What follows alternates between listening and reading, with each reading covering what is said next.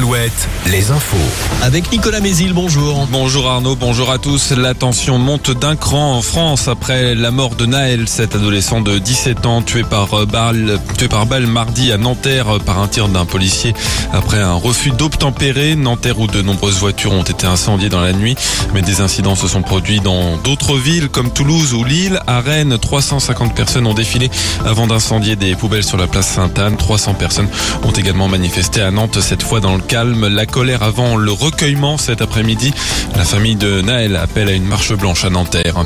Dans un autre dossier où un homme est mort après un refus d'obtempérer, cette fois en Charente, le policier auteur du tir mortel contre un jeune homme de 19 ans à Saint-Iriex a été mis en examen hier soir pour homicide volontaire.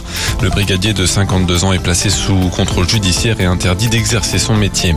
Sept militants anti-bassines seront jugés à Niort le 8 septembre prochain. Ils sont poursuivis pour organisation d'une manifestation interdite.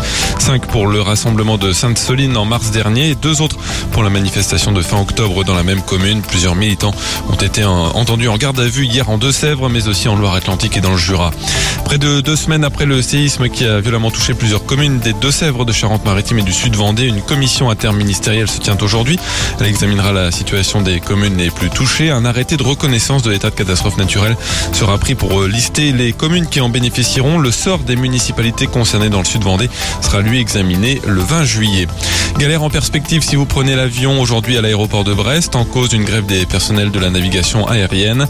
Ils protestent contre le déclassement de l'aéroport brestois, ce qui va entraîner une baisse des effectifs dans les services de contrôle aérien. Le foot, les Bleus affronteront l'Ukraine en quart de finale de l'Euro Espoir. Ils ont battu la Suisse 4-1 hier soir pour leur dernier match de poule. La météo ensoleillée ce matin, mais avec l'arrivée d'une perturbation sur la Bretagne, elle va avancer au fil des heures avec quelques gouttes en ne concernant que les départements au nord de la Loire. Quelques orages seront tout de même possibles en fin de journée entre le Poitou, le centre-val de Loire et le Limousin. Les maxi en baisse 20 à 28 degrés. Je vous retrouve à 5h30. À tout à l'heure.